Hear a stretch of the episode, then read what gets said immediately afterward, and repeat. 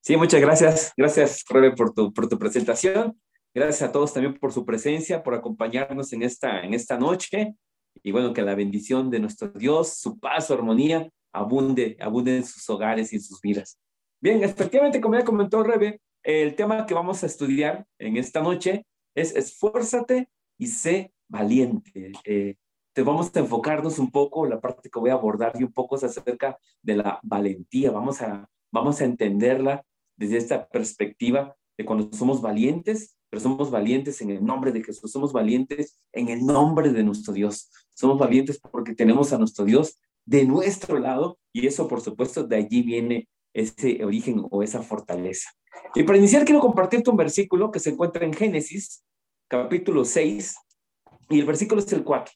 De este versículo solamente te voy a compartir la segunda parte de este versículo que me llamó la atención porque eh, nos refleja algo o del poder que tiene esta virtud cuando lo aplicamos en nuestras vidas. Dice Génesis 6, 4, en su segunda parte, dice así, em, eh, estos fueron los valientes que desde la antigüedad fueron varones de nombre o de renombre, dicen otros, en otras versiones. Bueno, estos fueron los valientes que desde la antigüedad fueron varones de, de renombre, varones, que, que por, su, por su carácter, por su actitud, por aplicar la valentía en sus vidas, bueno, les permite trascender o les permitió trascender.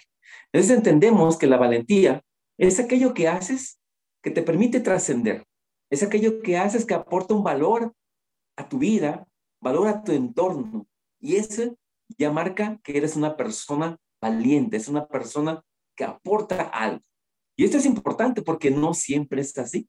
Hay algunas personas que se creen valientes, pero por supuesto que no lo son. Y no lo son porque no aportan valor.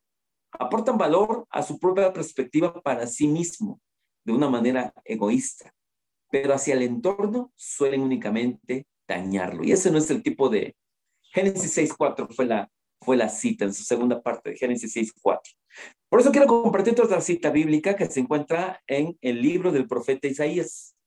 El capítulo es el capítulo 5, versículos 22 al 24. Y dice así, hablando de aquellas personas que se creen valientes o que son valientes pero en otros aspectos de su vida.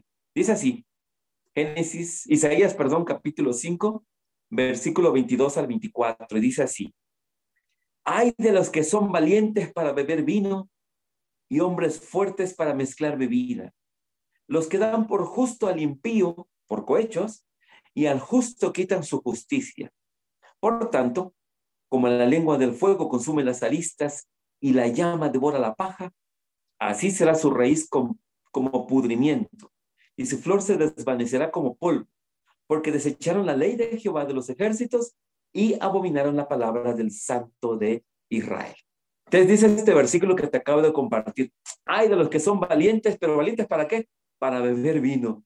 Hay los que son valientes, dice, para mezclar bebidas. Hay los que, algunos que se creen valientes porque gritan más, porque ofenden más, porque golpean a otras personas o porque abusan de otras personas y se creen valientes por ello. Pero te comentaba, la valentía realmente es algo que te permite trascender y no solamente a ti, sino también a otras personas. Y por eso te marco este contraste. Dice Deuteronomio capítulo 3, ahora acompáñame a Deuteronomio, capítulo 3. En breve lo podrás ver también aquí en pantalla. Un solo versículo, el versículo es el versículo 18. Y dice así, y os mandé entonces diciendo, Jehová vuestro Dios os ha dado esta tierra para que la poseáis. Pasaréis armados delante de vuestros hermanos, los hijos de Israel, todos los valientes. Así dice la, la escritura. Es interesante porque las cosas se hacen porque hay un corazón valiente que se atreve a hacerlo. Pero en esa valentía también abren camino a los demás. Son valientes porque permiten o aportan un valor y abren esa brecha, abren nuevos caminos. Eso es trascender, eso es ser valiente realmente. Cuando aportas algo no solo para ti, sino también ves por otras personas. Y en este versículo está muy marcado. Nuestro Dios le da una orden a una parte del pueblo de Israel y le dice, ustedes van a pasar armados como guerreros, van a pasar delante de sus hermanos. Ustedes van a ir por delante, abriendo camino, abriendo paso. Esos son valientes también. Son valientes que trascienden. Y la escritura, por supuesto, también nos habla y nos exhorta. Allá en Filipenses 4:13 nos dice que todo lo puedo en Cristo que me fortalece. Esa es la fortaleza que radica en una persona que es valiente, que actúa con impulso. Y este versículo, por supuesto, es una expresión que podemos nosotros entender que es una expresión que muestra valentía y confianza. Cuando decimos todo lo puedo en Cristo, que me fortalece. Y quiero compartirte otro versículo de la escritura, el Salmo 31. Acompáñeme también para allá, si gustas, Salmo 31. Y el versículo es el versículo 24. Dice así, Salmo 31, versículo 24. En este versículo vamos a identificar esa parte del esfuerzo, esa parte de la esperanza, esa parte de la fe. Porque dice, esforzaos todos vosotros lo que esperáis en Jehová y tome aliento vuestro corazón. Me encanta esa última parte. Me encanta esa última parte porque por muy valientes que seamos y por mucho esfuerzo que, y empeño que, tengamos en las cosas, hay un momento en que requerimos una pausa para recuperar ese aliento. Y dice la escritura aquí en este salmo, toma aliento tu corazón. Tu corazón en algún momento tiene que recuperar esas fuerzas. Por eso es que buscamos continuamente a nuestro Dios. Y ese aliento lo encontramos o lo puedes encontrar por medio de la oración, por medio de la alabanza, por medio del estudio de la palabra de nuestro Dios. Es necesario en nuestras vidas. Esforzarse continuamente, por supuesto, es bueno. Depositar toda nuestra confianza en Dios, claro que es necesario, pero también tómate tu tiempo para recuperar el aliento y fortalecer tu corazón, fortalecer tu fe, para que continúes avanzando con valentía, con esfuerzo y, por supuesto, con toda confianza en nuestro Dios.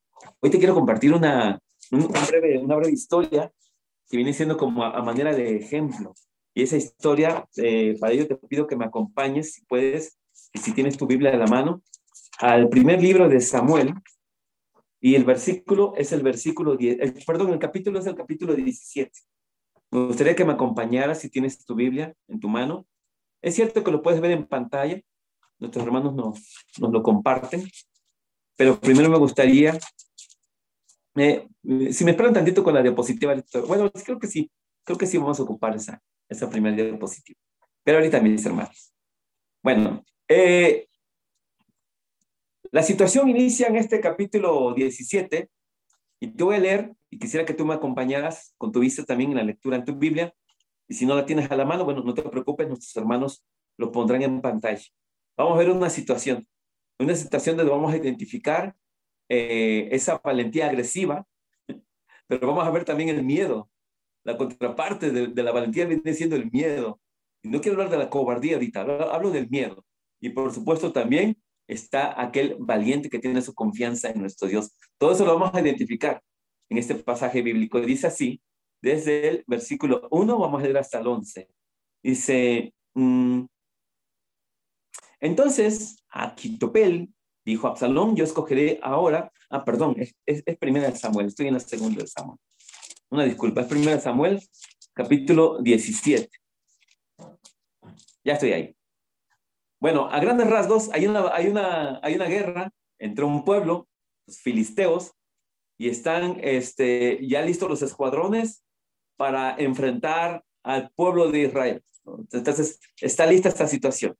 Y vamos a ver qué acontece aquí. Dice así, los filisteos juntaron sus ejércitos para la guerra y se congregaron en Soco, que es de Judá, y acamparon entre Soco y Azteca en Efes Damín. Sigo leyendo hasta el versículo 11. Dice, y también Saúl y los hombres de Israel se juntaron y asentaron campo en el valle del Alcornoque y ordenaron la batalla contra los filisteos.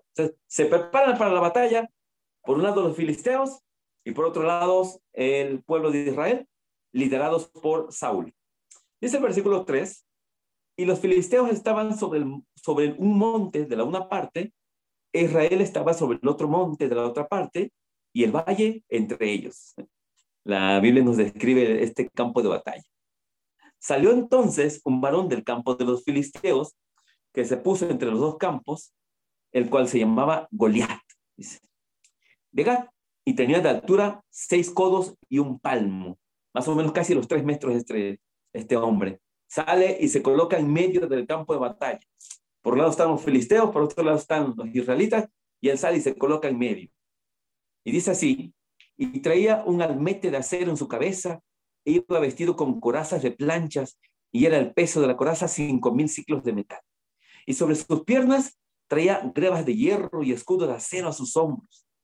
El asta de su lanza era común en, en jullo de telar y tenía el hierro de su lanza 600 ciclos de hierro e iba su escudero delante de él.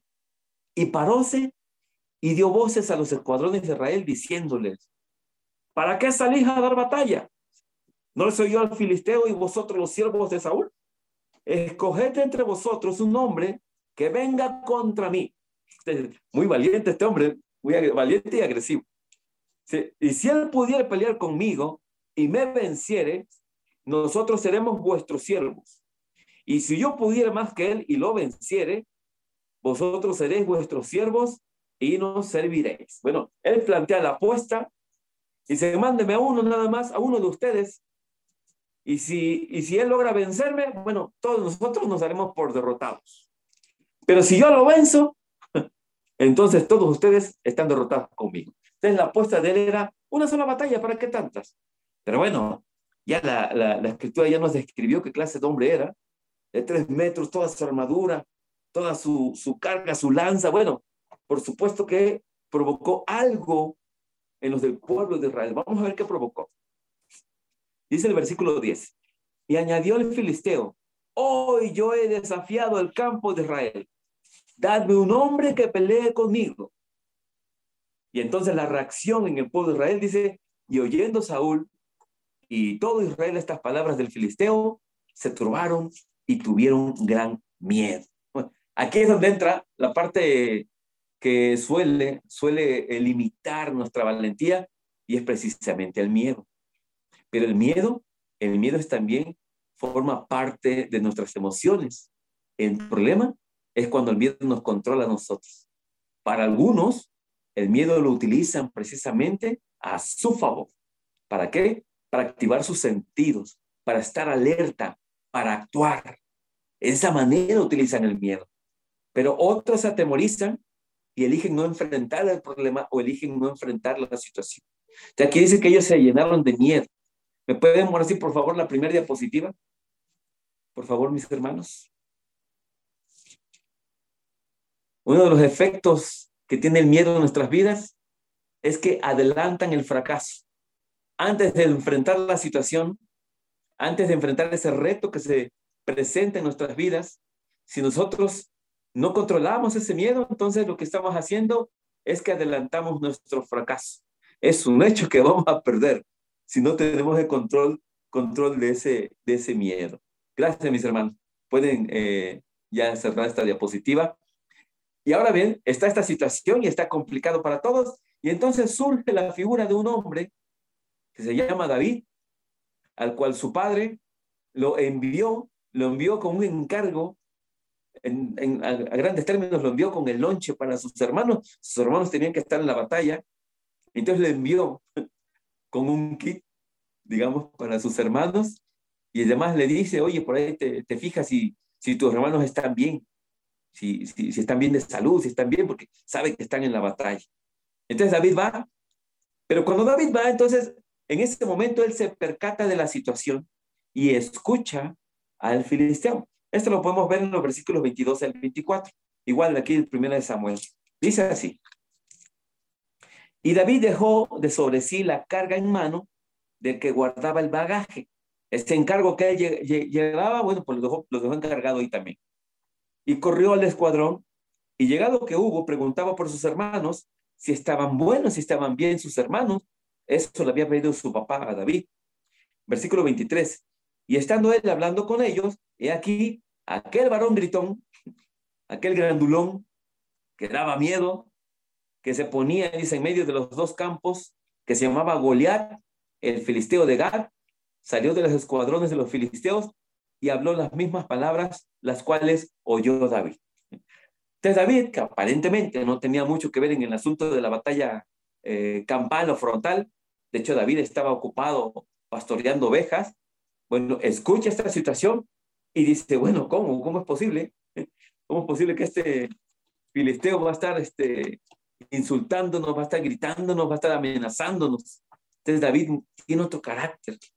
Y esto nos lleva, por supuesto, a la, segunda, a la segunda diapositiva, por favor, mis hermanos, que quiero compartir con ustedes. Y que esto es algo que les invito a que también busquemos verlo reflejado en nuestras vidas. Requerimos dar ese primer paso de aquellas cosas, de aquellas situaciones que nos causan temor o que nos causan miedo o que creemos que no podemos vencer. Entonces es importante dar paso a paso, porque todo eso nos permite tener experiencias de valor en nuestras vidas. Y en esas experiencias de valor es muy importante que identifiquemos el poder de Dios en ellos. Y esto, por supuesto, lo hacemos por medio de la gratitud. Y vamos a escuchar a David. Vamos a escuchar a David con su experiencia. Primera Samuel capítulo 17, versículo 34 al 37. Es la experiencia que nos comparte David. Dice así. Y David respondió a Saúl.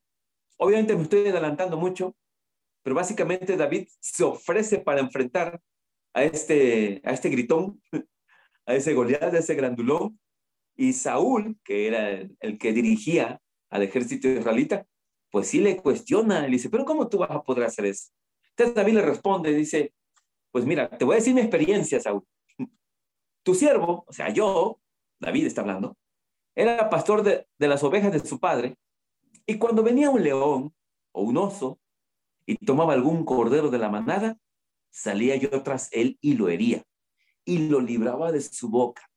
Y si se levantaba contra mí, yo le echaba mano de la quijada y lo hería y lo mataba.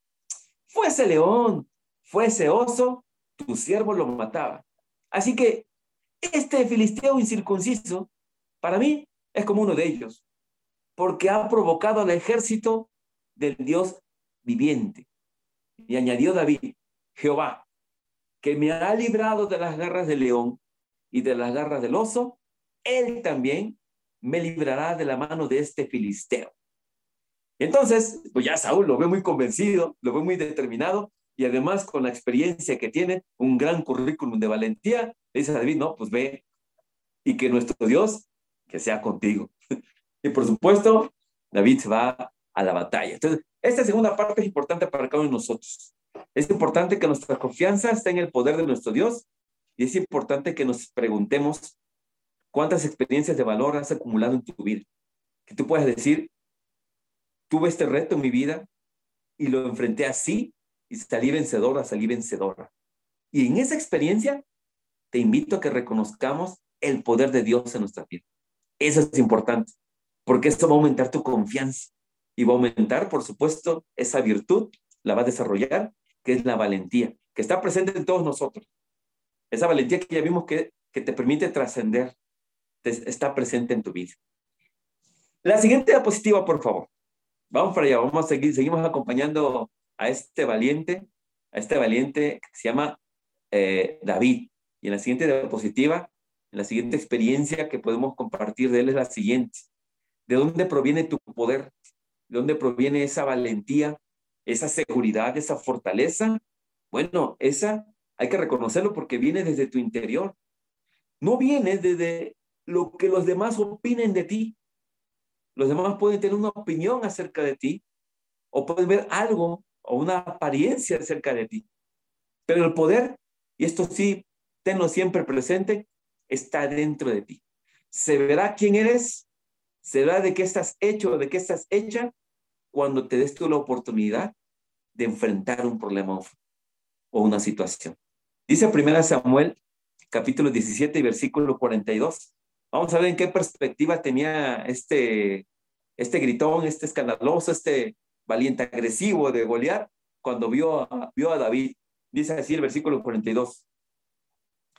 Y como el filisteo miró y vio a David, túvolo en poco, porque, lo describe, porque era mancebo, o sea, era jovencito, era rubio, bueno, ¿qué tiene que ver? Pero era rubio, dice, y además era de hermoso parecer. Dice, bueno, ¿cómo es posible? Este, este más bien es como galán de telenovela. Este muchacho es más bien de, es como un modelo, que se vaya a modelar, pero este no es un hombre de batalla, no parece ser un hombre de batalla, y además viene con piedritas. Ah, porque ya David había recogido este, cinco piedras lisas y su onda. David había rechazado que le habían dado su escudo, habían dado espada, todo como un guerrero. David dice, ¿saben qué? Esto no es lo mío. Yo tengo una destreza que he desarrollado y sobre esa destreza voy a trabajar, voy a enfrentar. Entonces, ¿qué, podemos eh, aprender de esta experiencia de David? Bueno, eh, demuestra lo que eres, demuéstralo desde tu interior. Tu valentía proviene desde allí, no de lo que los demás dicen de ti. Que porque estás bajito, porque estás vaquiza, que porque estás gordito, que porque estás flaquito. No, no, no. Ustedes no lo saben, pero mi poder está dentro de mí. Y eso es algo que debemos tener presente. Y esto nos lleva a la siguiente diapositiva. ¿De dónde viene ese, ese, ese poder, esa seguridad de David, esa fortaleza? Ya él nos explicaba, sea oso, sea león, yo lo enfrento. Pues cuando más este filisteo, que es hombre. Pero ¿dónde proviene esa fortaleza y esa seguridad? Porque si algo que podemos resaltar de David es la seguridad que tenía en sí mismo. Algunos le podrían decir, oye, pero ya te diste cuenta de las dimensiones de ese varón, lo grande que es, el escudo que trae, el tamaño de su espada. Usted puede ver una imagen allí en la, en la pantalla que es más o menos representativa o intenta más o menos representar. ¿De dónde proviene esa fortaleza? Bueno, David, por supuesto, nos la comparte y prácticamente con este versículo cierro, cierro este, esta pequeña presentación. Dice 1 Samuel capítulo 17, versículo 43 al 47. Lo expresa así. Después de que aquel filisteo, pues menosprecia a David, ese mancebo, rubio, de hermoso parecer, ¿cómo va a pelear conmigo? Entonces David, dijo el filisteo a David, eh, ¿qué soy yo perro para que vengas a mí con palos? Y maldijo a David por sus dioses, los dioses de los filisteos. Entonces, por supuesto que busca atemorizarlo. ¿Quién eres tú? Y todavía le sigue diciendo, este filisteo, Goliat, y se dijo luego el filisteo David, ven a mí, y daré tu carne a las aves del cielo y a las bestias del campo. con amenaza, con agresividad. Esos son los valientes que te comentaba. Son valientes que son agresivos. Pero entonces David, dijo David al filisteo, y estas palabras de David, creo que son palabras que debemos tener siempre presente cada vez que estamos a punto de enfrentar algo que consideramos que es difícil para nosotros, que quizás nos cause temor o miedo, eh, quizás nos haga temblar un poquito. Pero lo importante es que ese miedo lo abracemos también como parte de nuestras emociones, pero que le demos una dirección para que nos mantenga alerta, activos y dispuestos a enfrentarlo. Esta es la respuesta de David. A mí me, me encanta la respuesta que da David, porque dice así. Entonces dijo David al filisteo, ¿está bien? Tú vienes a mí con espada y lanza y escudo, mas yo vengo a ti en el nombre de Jehová de los ejércitos, el Dios de los escuadrones de Israel, que tú has provocado. Jehová te entregará hoy en mi mano y yo te venceré y quitaré tu cabeza de ti y daré hoy los cuerpos de los filisteos a las aves del cielo y a las bestias de la tierra. Y sabrá la tierra toda que hay Dios en Israel. Y todos estos que están escuchando, toda esta congregación que está aquí presente, sabrá que Jehová no salva con espada y lanza, porque de Jehová es la guerra y él os entregará en nuestras manos. Amén, mis hermanos, que estas palabras de David son palabras poderosas que reconoce David. Esta batalla que estamos enfrentando ni siquiera es de nosotros, esta batalla es de nuestro Dios, porque tú fuiste a provocarlo. Entonces a Él te vas a enfrentar. Yo solamente soy un medio, dice David.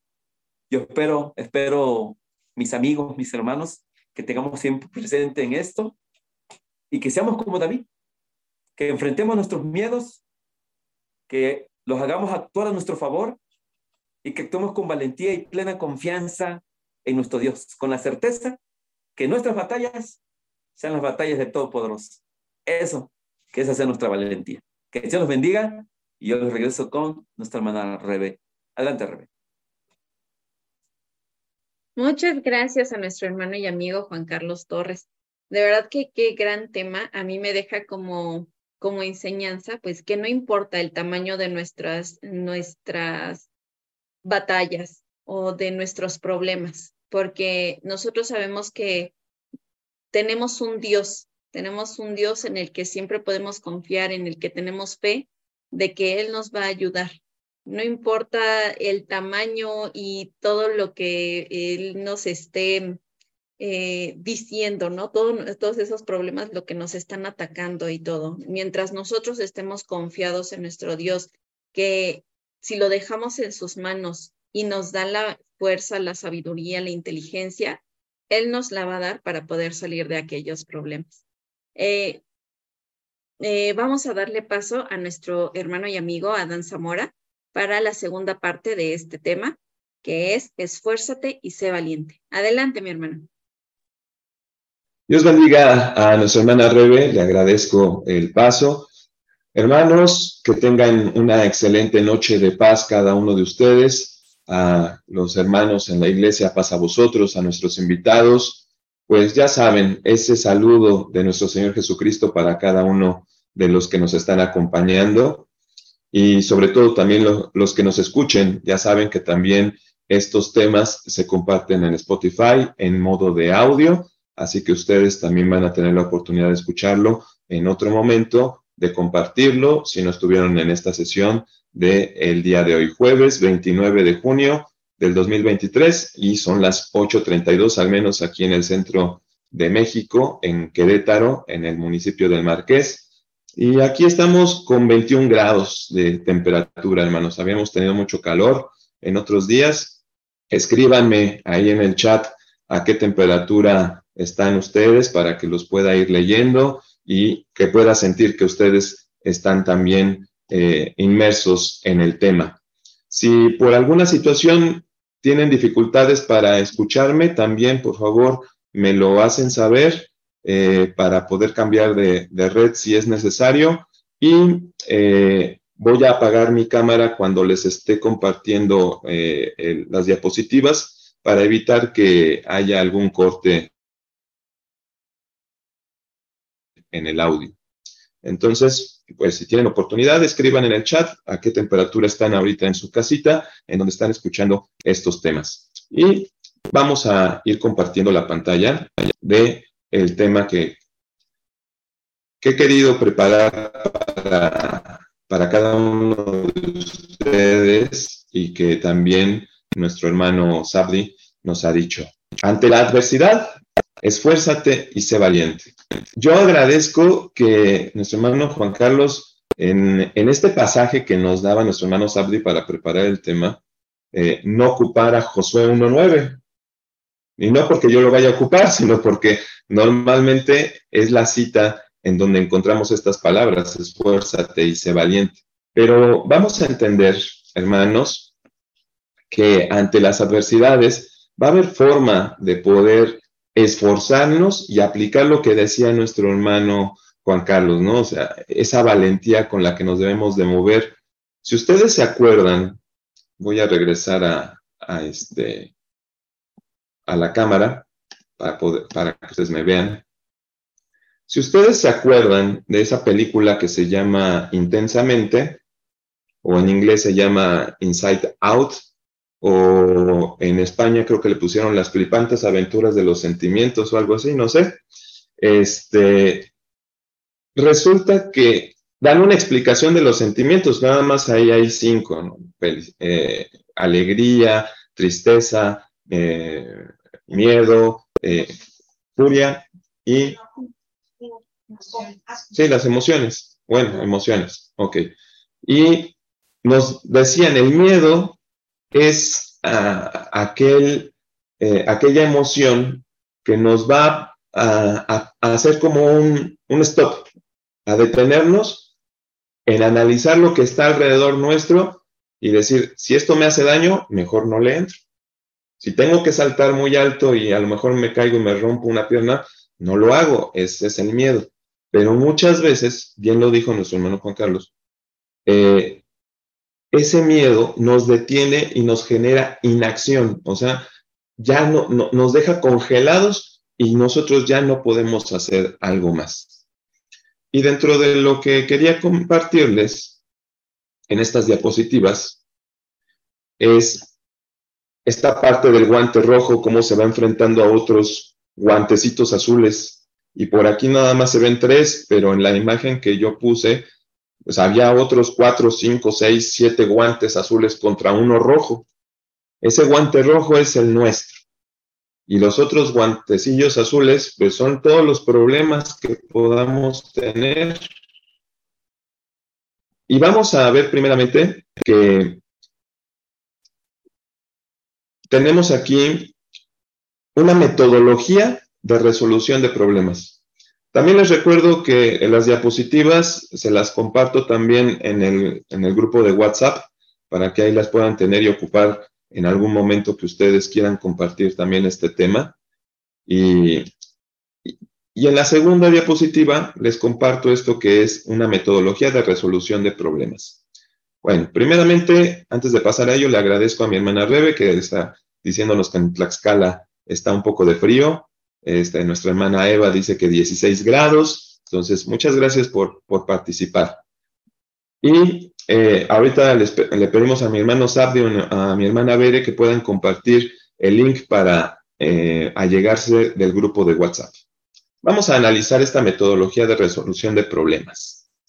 Esto, ahí hay un, un link que también viene en las diapositivas. Como está en PDF, ustedes pueden activar ese link y los lleva a, una ampliación de estos puntos que estamos o que vamos a analizar.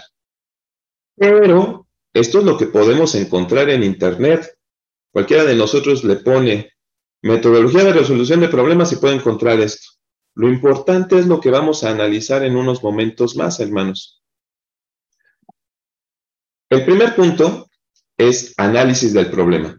Tengo una situación, tengo un conflicto, entonces tengo que analizar de dónde viene, por qué vino, cuál va a ser la situación en la cual me va a afectar de mayor manera. Y tenemos que, ahora sí que, verlo desde las diferentes aristas en los que se puede analizar ese problema. Y pasamos al punto dos, identificación de posibles, posibles soluciones, ¿no? Si a lo mejor mi problema es el que no puedo pagar mi renta, pues puedo como posible solución dejar de pagar la renta. Eso sería una posible solución. Otra solución pues, sería dejar el departamento que estoy rentando o la casa que estoy rentando o buscar una más económica o hablar con el dueño y llegar a un arreglo. Em, empezamos ya a encontrar posibles soluciones. El punto tres es la evaluación y la toma de decisiones. Bueno, si yo salgo de ese departamento así, este, por la puerta, ahora sí que por la puerta de atrás, pues posiblemente me evite ese, ese conflicto, pero voy a quedar mal con el dueño, con la persona que me está rentando. Entonces, eh, ya no va a haber un posible acercamiento después. Y si queremos por ejemplo, compartirle la palabra de Dios, pues menos, ¿no? Nos va a decir, ¿y tú qué me vienes a hablar de palabra de Dios si no, si te fuiste por la puerta de atrás y no me pagaste la renta? Entonces, pues a lo mejor esa no es una solución. Eh, dejar de pagarla, pues tampoco sería una solución. A lo mejor lo más adecuado sería hablar con el dueño y decirle, bueno, espéreme este tiempo, porque tengo problemas en el trabajo, etcétera, etcétera. O hablar con el dueño y decirle, ¿sabe qué? No le puedo pagar, voy a buscar un lugar más económico y en cuanto tenga oportunidad le pago lo que le debo. Eso podría ser una decisión más adecuada y sobre esa evaluación tomamos esas decisiones. Ahora, la toma de decisiones en el punto 3 es lo que está en mi cabeza. El 4 es la implementación de la solución. Si no soy capaz de hacer lo que estoy pensando, entonces ya hay una incongruencia por parte mía. Y el quinto es otra evaluación, pero en este caso de los resultados que nos dé la solución elegida. O sea, si ya decidí hablar con el dueño y resultó, bueno, fue eficaz. Llegamos a un resultado. La eficacia es llegar al resultado. Esa es una metodología que en el mundo la vamos a encontrar en una página de internet, que es la que les estoy compartiendo, y ahí la vamos a encontrar. Lo importante cuando tenemos este tipo de reuniones, nosotros, es verlo desde el lado de vista, del punto de vista eh, eso es lo que nos va a dar solución a todos nuestros problemas. Vamos a ver la siguiente diapositiva.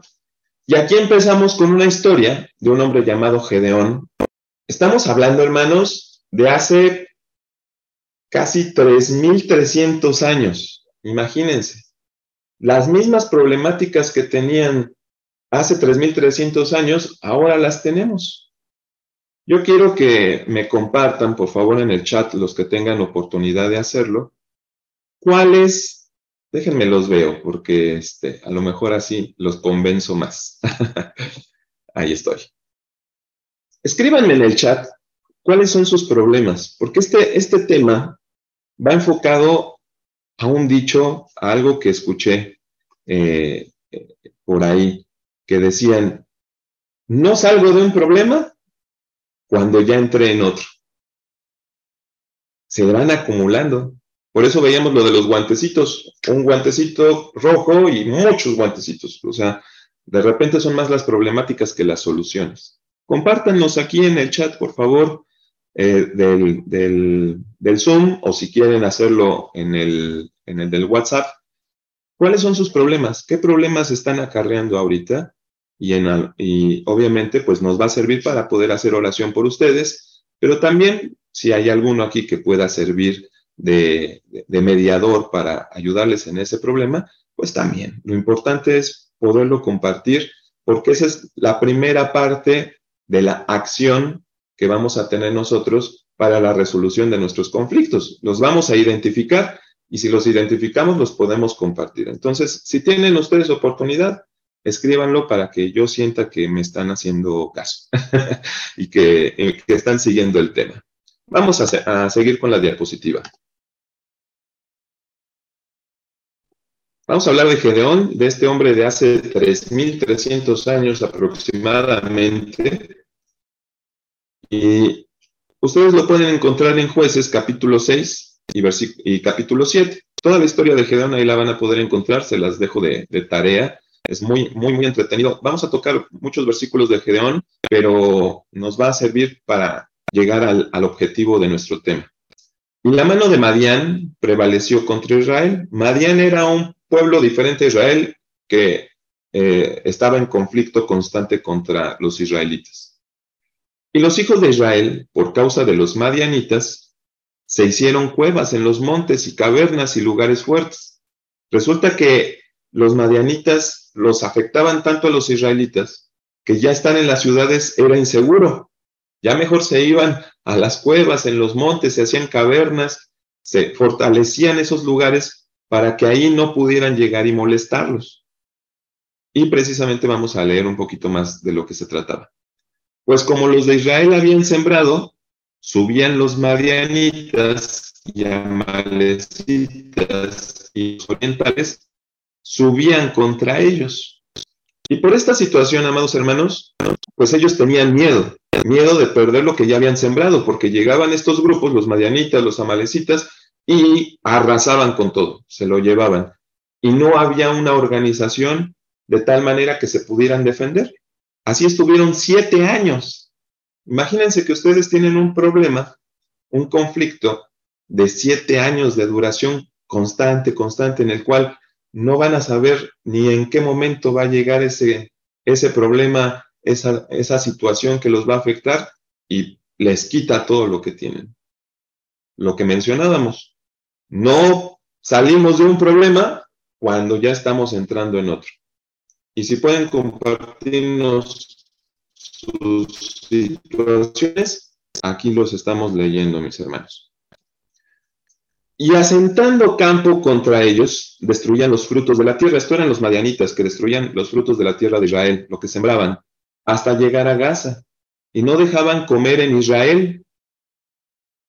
Aquí lo leí mal. Y no dejaban qué comer en Israel. O sea, acababan completamente con las cosechas, no dejaban ovejas, no dejaban bueyes, no dejaban asnos, porque subían ellos y sus ganados y venían con sus tiendas en grande multitud como langosta, que no había número en ellos ni en sus camellos. Así venían a la tierra para devastarla.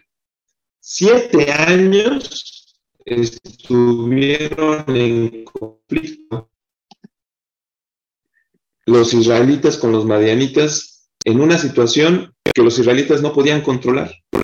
Esos son problemas, amados hermanos. Imagínense que nos quiten, pues no solamente el alimento, sino los medios con los cuales conseguimos el alimento, porque los bueyes servían para hacer los surcos del campo, los asnos para llevar la carga.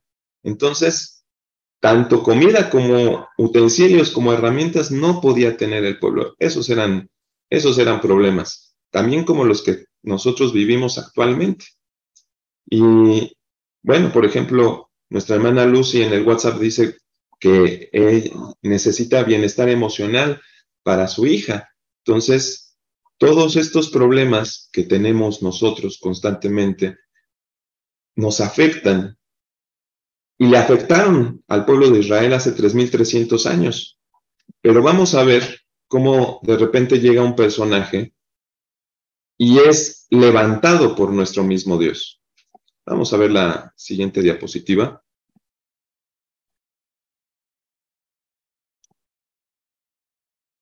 Gedeón es de hace 3.300 años, 1.249 antes de la, de la era que llamamos común o la, o la era antes de Cristo.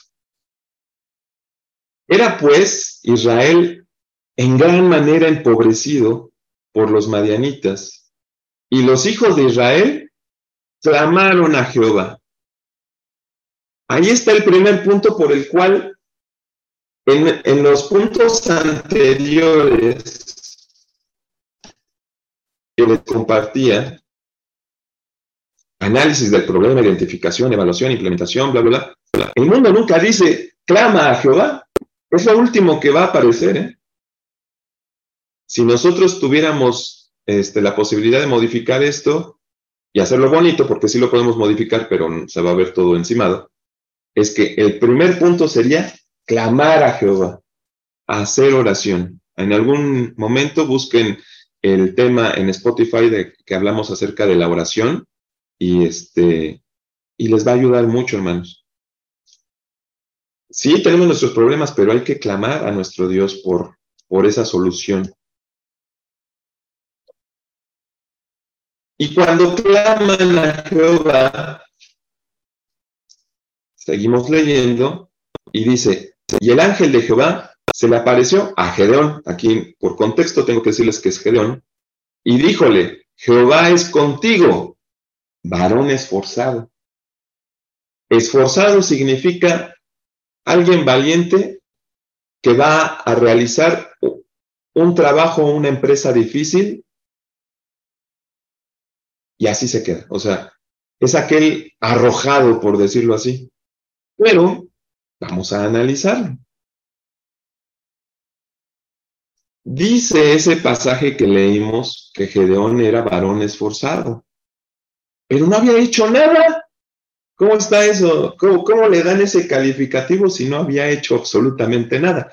En sí, cuando llega el ángel, Gedeón estaba escondido con el trigo y lo estaba escondiendo de los madianitas. Y cuando el ángel le dice esas palabras a Gedeón, hasta el mismo Gedeón se queda así como, no, yo no soy, o sea, no puedo ser yo. Dice, este, yo soy el más pequeño de aquí, no, no, no puedo, no puedo ser ese, con ese título de esforzado.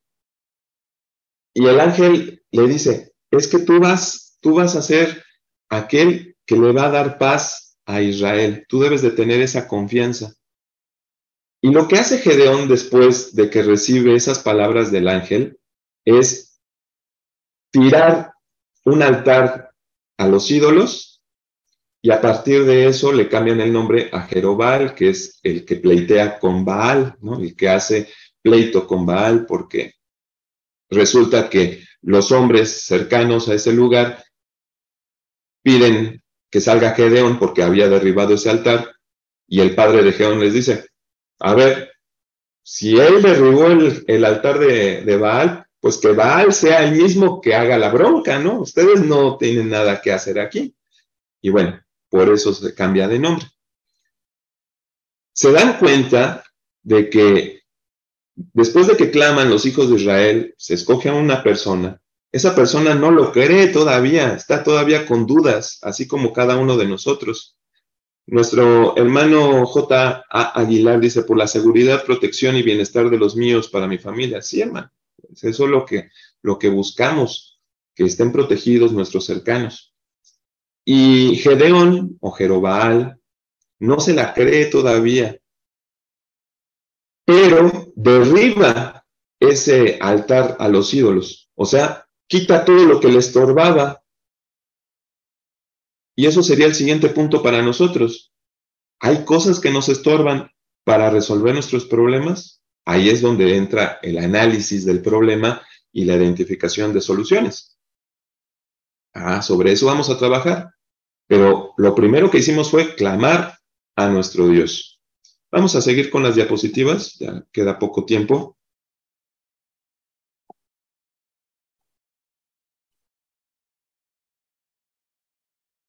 Aquí era donde les decía que Gedeón cambia de nombre a Jerobal. Y nos vamos al capítulo 7, en el versículo 2. Y Jehová dijo a Gedeón, el pueblo que está contigo es mucho para que yo dé a los madianitas en su mano, porque no se alabe Israel contra mí diciendo, mi mano me ha salvado. Antes de, de esto, hermanos, Gedeón no está muy seguro ¿eh? todavía de lo que tiene que hacer y le dice a Dios, le pido unas pruebas. Una que pudo haber sido muy sencilla.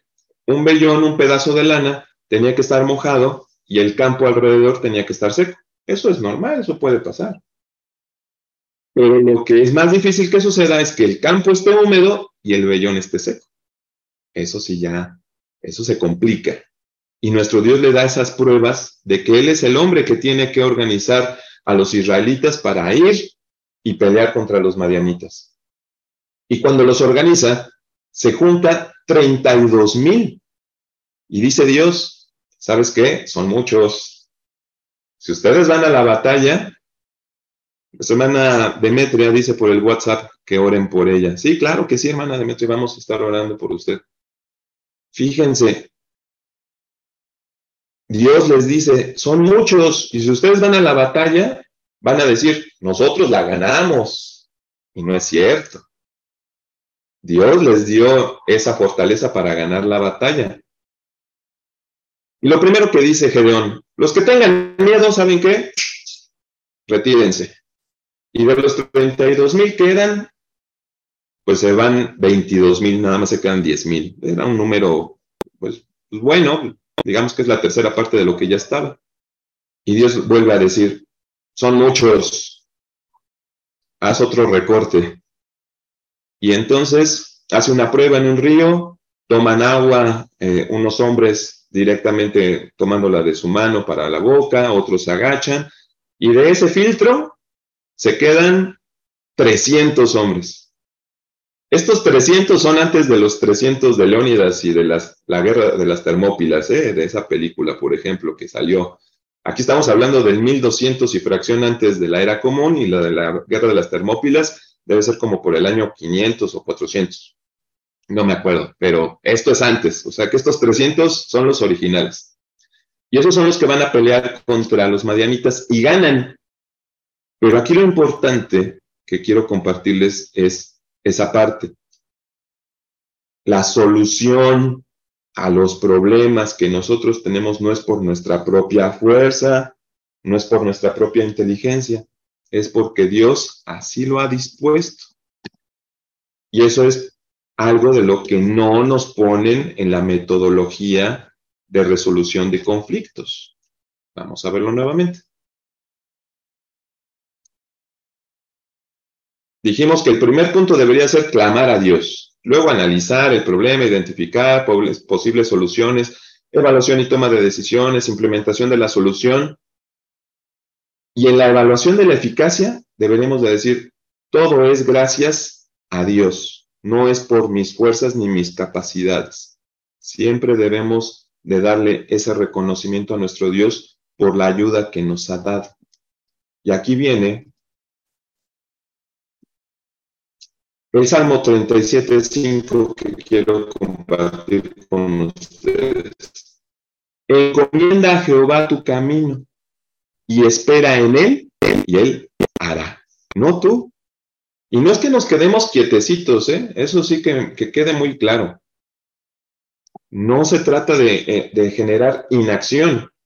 Si yo tengo un problema porque no tengo trabajo, no me voy a quedar en mi casa a que llegue el trabajo, voy a buscarlo. Y si Dios me da ese trabajo, fue así, por la misericordia y por la obra de nuestro Dios, no por mis capacidades. Sí, yo busqué, pero Él puso los medios. Yo espero que me lo dé, pero también necesito hacer algo. Si tengo un conflicto con mi familia, tenemos muchas formas de acercarnos. Jesucristo nos enseña, si tienes algo contra tu compañero, ve y habla directamente, luego toma testigos, luego habla con todos, y así para poder eh, solucionar un problema, por ejemplo, con, con una persona. Entonces, nuestra hermana Celia Osorio nos dice, necesito de sus oraciones. Claro que sí, hermana. Escríbanos en el chat las necesidades que tiene y de todos modos estaremos haciendo oración por ustedes. Pero ya lo dijo nuestro hermano Juan Carlos, actuar con valentía es generar esa acción, pero debemos de clamar a nuestro Dios, analizar nuestros problemas, resolverlos y entregarle toda la gloria a nuestro Dios de que Él puso los medios para resolver lo que teníamos. Volvemos a ver esa diapositiva, ya para ir concluyendo. Encomienda a Jehová tu camino y espera en Él, y Él es palabra de nuestro Dios que pude compartir con cada uno de ustedes, que el Señor les guarde grandemente. Estaremos en oración por cada uno de ustedes. Dejo el espacio para nuestra hermana Refi. Muchas gracias a nuestro hermano y amigo Adán Zamora.